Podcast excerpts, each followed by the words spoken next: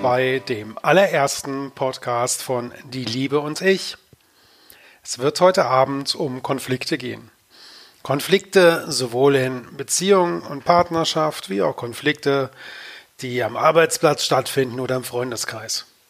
Mein Name ist Volker Rupp und ich arbeite als Trainer und psychologischer Berater für Die Liebe und ich. Gehen wir gleich in Medias Res. Was denkst du, wenn du Konflikt hörst?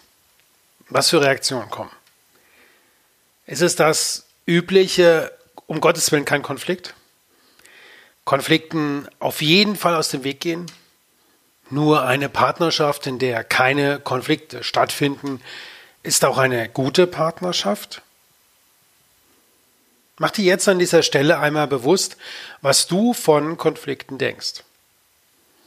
Wie du Konflikte in deinem Leben erlebt hast und heute noch erlebst. Bringen wir mal einige positive Punkte zusammen, die uns helfen zu, äh, zu verstehen, warum Konflikte nützlich sein können. Warum du dich sogar freuen kannst auf einen Konflikt. Der allererste Punkt von zwölfen, die ich mit dir heute Abend gerne durchgehen möchte, ist, Konflikte machen Probleme bewusst. Es gibt gerade in Beziehungen zwischen Mann und Frau oder überhaupt in Beziehungen von Menschen, die zusammenleben, oft die Situation, dass ich gar nicht weiß, dass irgendetwas für den anderen problematisch ist. Oder umgekehrt, dass ich meine eigenen Bedürfnisse, meine eigenen Gefühle, die vielleicht auch negativ sind, gar nicht recht thematisiere. Nichts kommt auf den Tisch, alles bleibt schön drunter, um ja nicht, um Gottes Willen, keinen Konflikt zu haben. Du ahnst, was passiert. Auf die Dauer stellt sich Frustration ein, da, wo meine Bedürfnisse nicht Ausdruck finden, nicht gelebt werden, empfinde ich eine ganze Reihe ganz negative Emotionen. Und was zusätzlich passiert ist, dass ich diese negativen Emotionen dem Partner anlaste. Beispiel, eine Frau hat das Bedürfnis, viel zu kuscheln. Das kann aber genauso gut auch ein Mann sein. Nicht nur Frauen wollen kuscheln. Sie sagt es aber nie.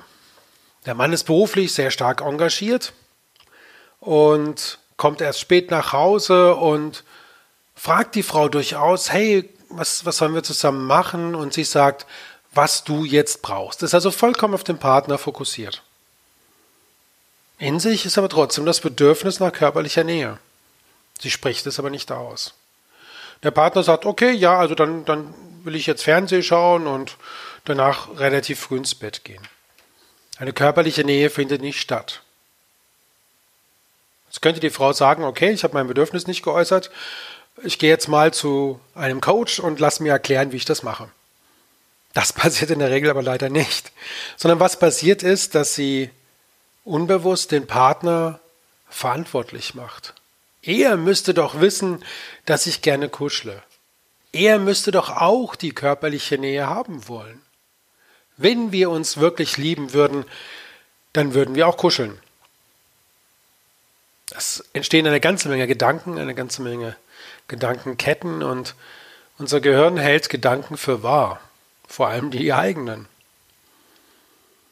Kurz und gut, es entsteht plötzlich in dieser Partnerschaft eine Problemzone, die, ja, im Prinzip wenn sie ausgesprochen würde, vielleicht gar keine Probleme bereitstellen würde. Also, Konflikte machen Probleme bewusst, zeigen, wo die eigentlichen Brennpunkte liegen und wo auch etwas verändert werden darf. Und damit sind wir beim zweiten Punkt. Konflikte überhaupt stärken den Willen zur Veränderung. Ein Konflikt signalisiert, dass etwas verändert werden muss. Zum Beispiel eine alte gemeinsame Gewohnheit aufgeben, eine andere Einstellung oder neue Fähigkeiten erwerben. gerade in der Partnerschaft schleicht sich im Laufe der Zeit verschiedene Gewohnheiten ein, die am Anfang ganz sinnvoll waren, die aber im Prinzip aber einem gewissen Zeitpunkt für die Partnerschaft kontraproduktiv sind. Es gibt ein schönes Beispiel, das ein amerikanischer Psychologe mal erzählt hat. Er erzählte von einem Paar, das sich auf einer Modellrennbahn kennengelernt hatte. Der Mann war also begeisterter Anhänger von Modellautorennen und durch Zufall war damals die Frau auf dieses selbe Modellautorennbahn geraten. Sie lernten sich dort kennen und fanden sich ganz toll, wurden ein Paar und haben später auch geheiratet. Und natürlich, äh, jedes Wochenende sah so aus, dass beide gemeinsam auf die Modellautorennbahn gingen. Und äh, der Mann ging selbstverständlich davon aus, dass die Frau das gleiche Hobby wie er teilt und liebt, denn schließlich hatten sie sich dort ja kennengelernt. Die Frau aber hasste Modellautorennbahnen.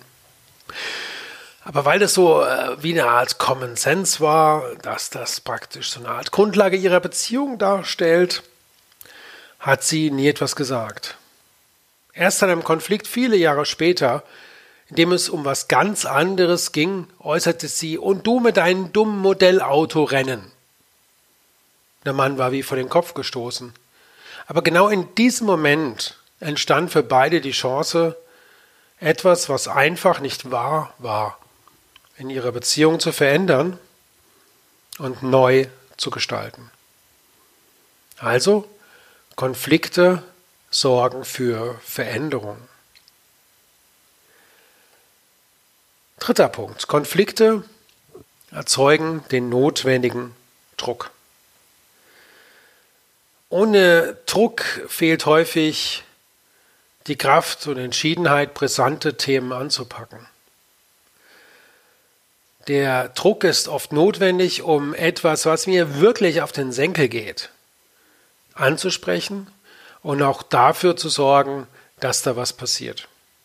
Das kann sein, dass ich eine Grenze in meiner Beziehung neu definiere.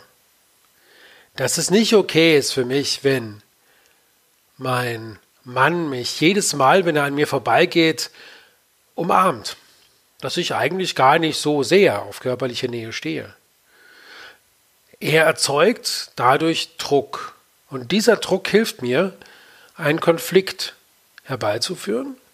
Und in diesem Konflikt habe ich die Chance, wiederum mein Bedürfnis nach mehr körperlicher Freiheit in der Beziehung zu artikulieren und entsprechend umzusetzen. Also Druck ermöglicht, dass ich meine Grenzen wahrnehme und dann auch dem Partner gegenüber ausdrücke. Vierter Punkt. Konflikte vertiefen zwischenmenschliche Beziehungen. In einem Konflikt lerne ich den anderen besser kennen, tiefer kennen, von einer ganz anderen Seite kennen. Er hilft mir, dieser Konflikt den Menschen nicht nur von seinem Sonnengesicht auszusehen, sondern auch von seinem Schatten. Und bitte, lieber Zuhörer, liebe Zuhörerin, es ist ganz klar, dass wir diese Schatten haben, und zwar jeder. Und diese Schatten sind auch nicht schlecht, diese Schatten sind einfach Schatten.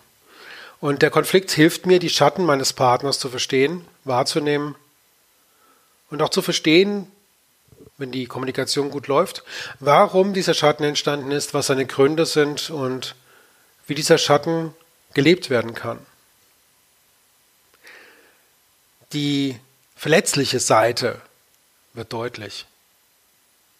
Mein Partner kann mir mitteilen, was ihn verletzt in unserer Beziehung. Ich kann ihm mitteilen, was ich verletzend empfinde, ohne zu sagen, du bist schuld daran, du verletzt mich, sondern einfach ihm die Information zu geben, du, wenn du zu mir sagst, im Scherz natürlich nur äh, ein Wort, das für dich völlig harmlos ist, aber für mich verletztes, verletzend ist, weil mein Vater es immer in einer sehr abschätzigen Weise gebraucht hat, dann ist das eine Information, die in die Beziehung hineingehört. Und oftmals brauche ich dafür einen Konflikt.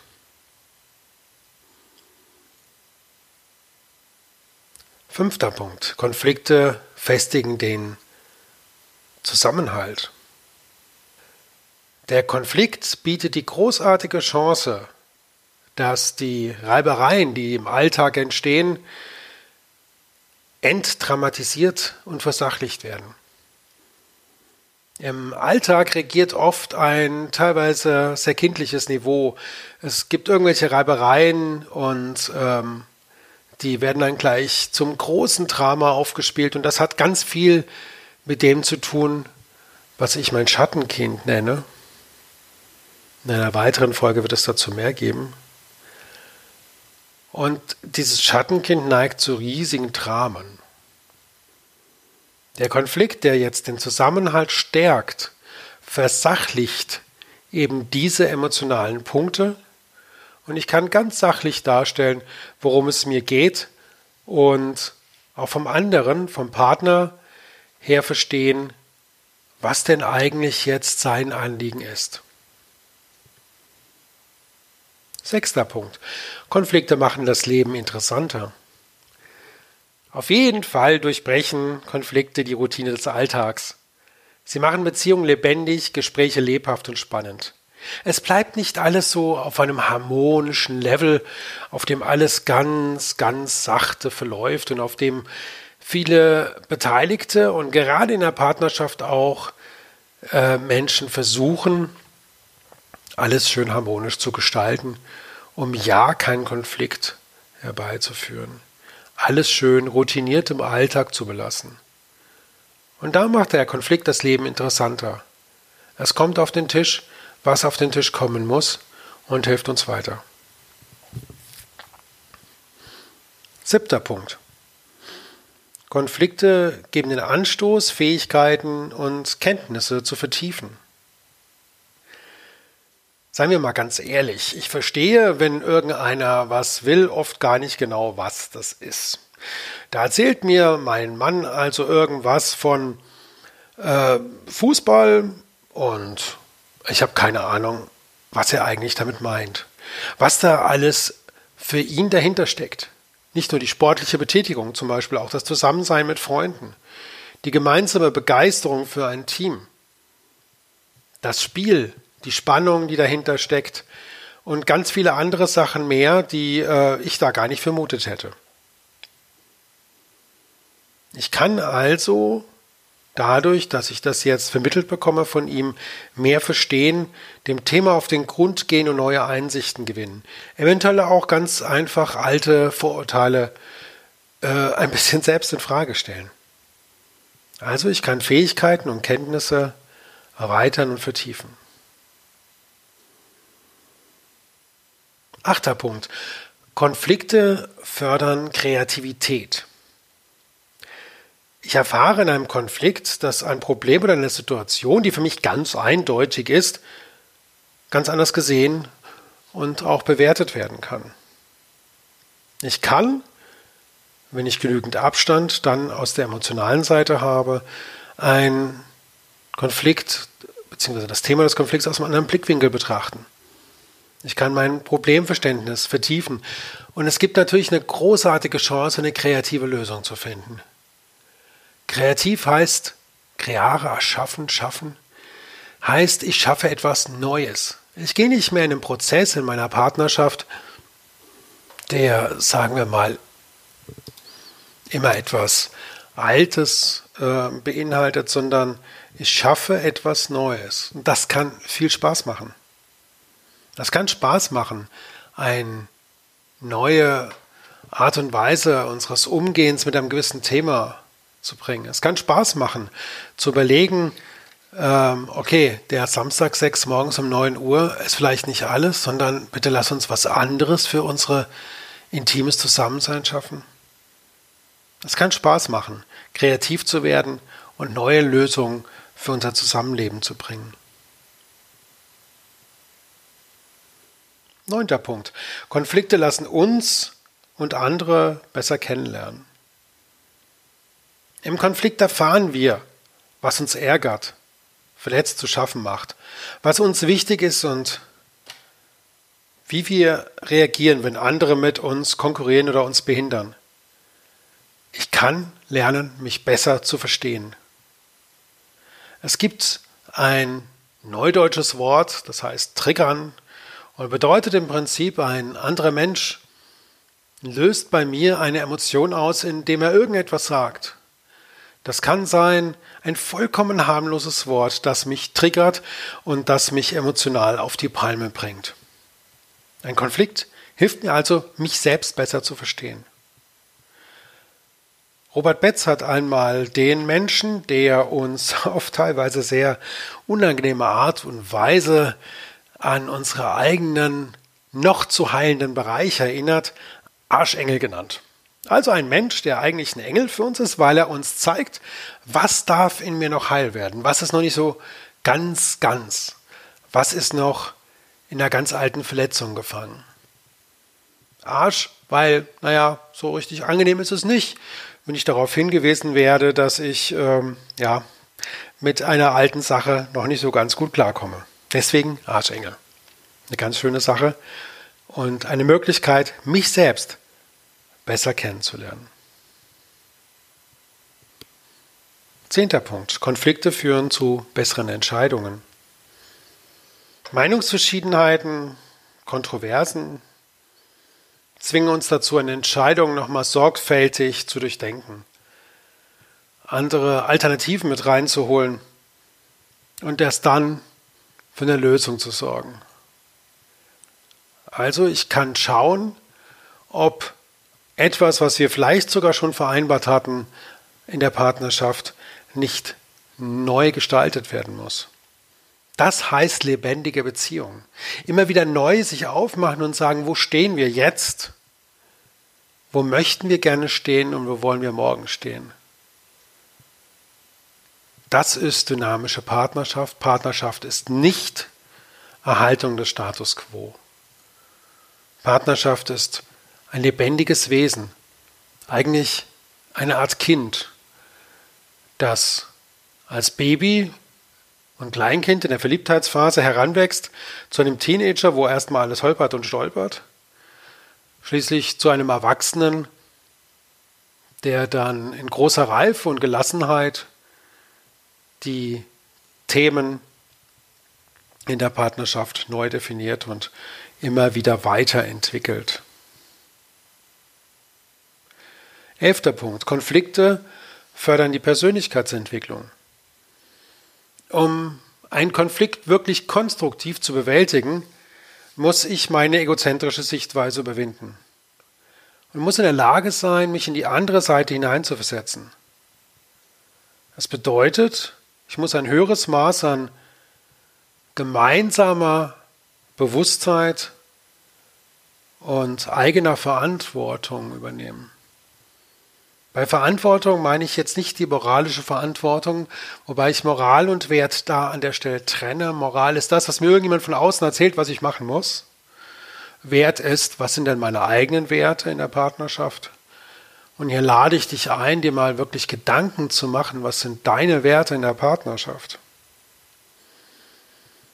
Ich kann also verstehen in deinem Konflikt, was ist die Sichtweise des anderen. Ich muss sie nicht teilen.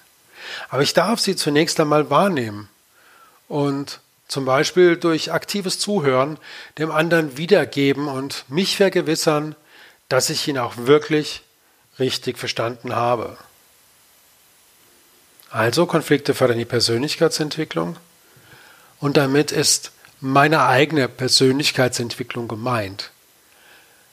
Ein Konflikt ist nicht dazu da, den anderen zu verbessern der ist schon gut so, wie er ist. Ein Konflikt ist dazu da, mich selbst besser kennenzulernen, den anderen besser und tiefer zu verstehen und dabei meine eigenen Gefühle und Bedürfnisse jederzeit gut wahrzunehmen. So, zwölfter und letzter Punkt. Konflikte können auch Spaß machen.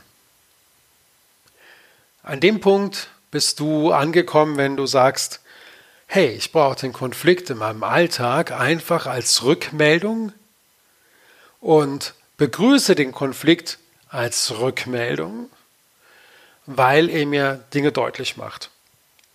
Wenn ich diese nötige Distanz und Gelassenheit habe, kann der Konflikt Spaß machen. Dann ist er nicht mehr ein Drama. Dann hat er nicht irgendwelche Folgen, die eher in dem emotionalen Körper meines Egos liegen, wie zum Beispiel der andere mag das und das an mir nicht und oh Gott, jetzt habe ich Angst, jetzt will er sich trennen, sondern es ist einfach eine Möglichkeit, mich selbst und anderen besser kennenzulernen. Und dann macht der Konflikt Spaß. Er ist im Prinzip wie eine sportliche Herausforderung. Was können wir da konkret machen? Ich habe ein befreundetes Paar, wo sie als Logotherapeutin tätig ist. Und die beiden haben eine Menge Kinder zusammen und ganz, ganz viele sehr schöne Angewohnheiten. Und wenn die beiden einen Konflikt haben, dann freuen sie sich, dann sehen sie das als gemeinsame Entwicklungschance. Sie haben dabei einige Regeln und eine der wichtigsten Regeln ist erstmal zu sagen, du, mich hat gerade verletzt, das du. Und dann wird aber erstmal ein Stopp gemacht, eine Pause eingelegt in der Kommunikation und beide ziehen sich für sich alleine zurück. Wenn ich sehr aufgeregt bin, lohnt es sich, die emotionale Energie zunächst zu verbrennen. Das heißt, ich mache Sport. Ich gehe raus. Ich bewege mich. Ich habe vorher dem anderen einen Zeitpunkt genannt, an dem das Gespräch weitergeht und an dem ich mich selbst wieder in Ordnung gebracht habe. Mich selbst wieder entemotionalisiert habe. Indem mir klar geworden ist, was ist mein Anteil, was hat mich da eigentlich aufgeregt. So. Also jeder der beiden kümmert sich um seine Emotionen, kümmert sich um seine Verletzungen und zwar im Sinne von, das sind meine Verletzungen, meine Emotionen, dafür bin ich verantwortlich. Der andere hat nur einen Auslöser geliefert. Und wenn sie dann zusammenkommen nach einem verabredeten Zeitpunkt, das kann eine halbe Stunde sein, das können zwei Stunden sein, ich empfehle aber, dass es am selben Tag stattfindet, das heißt noch bevor man schlafen geht, dann kommen sie wieder zusammen und können sich austauschen über die Verletzung und was sie über sich selbst in dieser Zeit gelernt haben. Nicht irgendwas über den anderen, sondern was sie über sich selbst gelernt haben und woher ihre Verletzung stammt. Gut, wir sind damit heute zu einem Ende gekommen. Wir freuen uns sehr, wenn du noch Lust hast, über diesen Podcast heute zu diskutieren. Dazu haben wir auf Facebook eine Gruppe eingerichtet, die heißt Bewusstsein und Liebe. Und in dieser Gruppe werden wir den Podcast auch publizieren, unter anderem. Und da besteht dann die Möglichkeit, sich darüber auszutauschen. Und natürlich wäre es total schön, wenn du über deine Situation mit Konflikten reden könntest. Wenn du erzählst, wie Konflikte für dich sind, wie du Konflikte erlebst, was für dich vielleicht schmerzhaft ist an Konflikten und wo du Konflikte durchaus auch magst. Die Seite auf Facebook heißt Bewusstsein und Liebe und ist ein Angebot von Die Liebe und ich. Du findest uns im Internet unter Die Liebe und ich. Gib einfach den Namen ein einer Suchmaschine oder aber www.die-liebe-und-ich.de und dann findest du uns auch. Vielen, vielen Dank fürs Zuhören und ich freue mich sehr, wenn wir uns das nächste Mal hier auf einem Podcast begegnen.